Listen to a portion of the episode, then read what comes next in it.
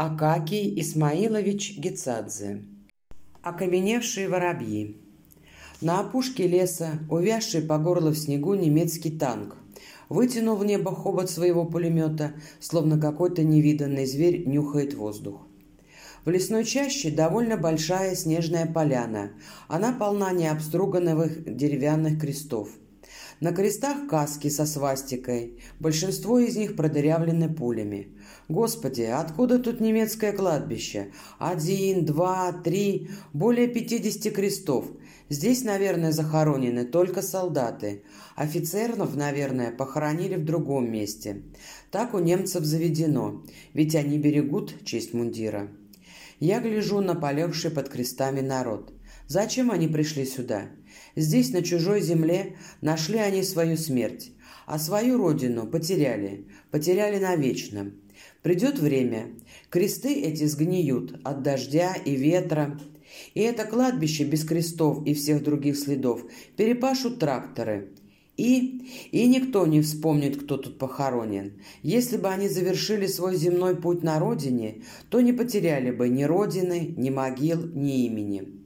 Кто же придет сюда, чтобы присмотреть за этим кладбищем? Кто знает, может и те, кто украсили крестами эту поляну кладбища, и сами уже спят под такими же крестами. Беспощадна и горяча была битва. Вероятно, осенью, когда наши отступали. Хотя кресты эти, по всему видать, новые. В трехстах метрах от поднявшего хобот танка лежит совсем маленькая полянка – там, зарывшись носом в землю, стоит второй танк. Поблизости от него снег лежит, так, словно на огромном белом пергаменте в кривь и в кость что-то написано. Большое поле с крестами, понятная надпись, это надпись смерти. Маленькая полянка похожа на древний нерасшифрованный пергамент. Я побежал к танку. Ноги в снегу натолкнулись на валявшийся котелок. Я взял его, и он похолодел в моих руках. На нем были нацарапаны инициалы Джибути. Я отшвырнул котелок и побежал дальше. Бежал, бежал. Ноги у меня подгибались, но я все-таки бежал. У танка я заметил высовывавшуюся из-под снега спину в серой шинели. Непроизвольно я протянул руку и поднял. Наши, Майя, наши ребята. Не знаю, был то рев или причитание. Где, где, Мириан? Майя оглянулась, наверное, думая, что покажется живой отряд. Сейчас плачем и причитанием ничего не сделать. Сейчас нужно быть твердым, как скала.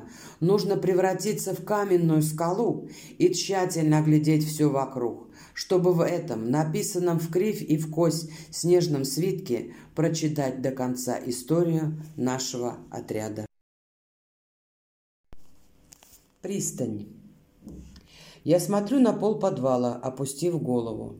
Стоящая на моих плечах Майя перевязывает рану часовому, которого поставили нас сторожить, чтобы мы никуда не сбежали.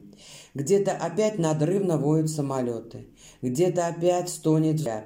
Я не боюсь этого стона. Я слушаю Майя дыхание и снова слышу приятное пение найденного мною родника. Родник этот тек, когда нас на свете еще не было. Родник этот будет течь, когда нас уже не будет на свете. Мне тяжело, но я терплю. Вот словно и наши ребята становятся ко мне плечом к плечу. Майя стоит и на их плечах. Мне кажется, что к двери кто-то подошел. Это Джандо, примчавшись вихрем. Он взламывает замкнутую дверь и выпускает нас.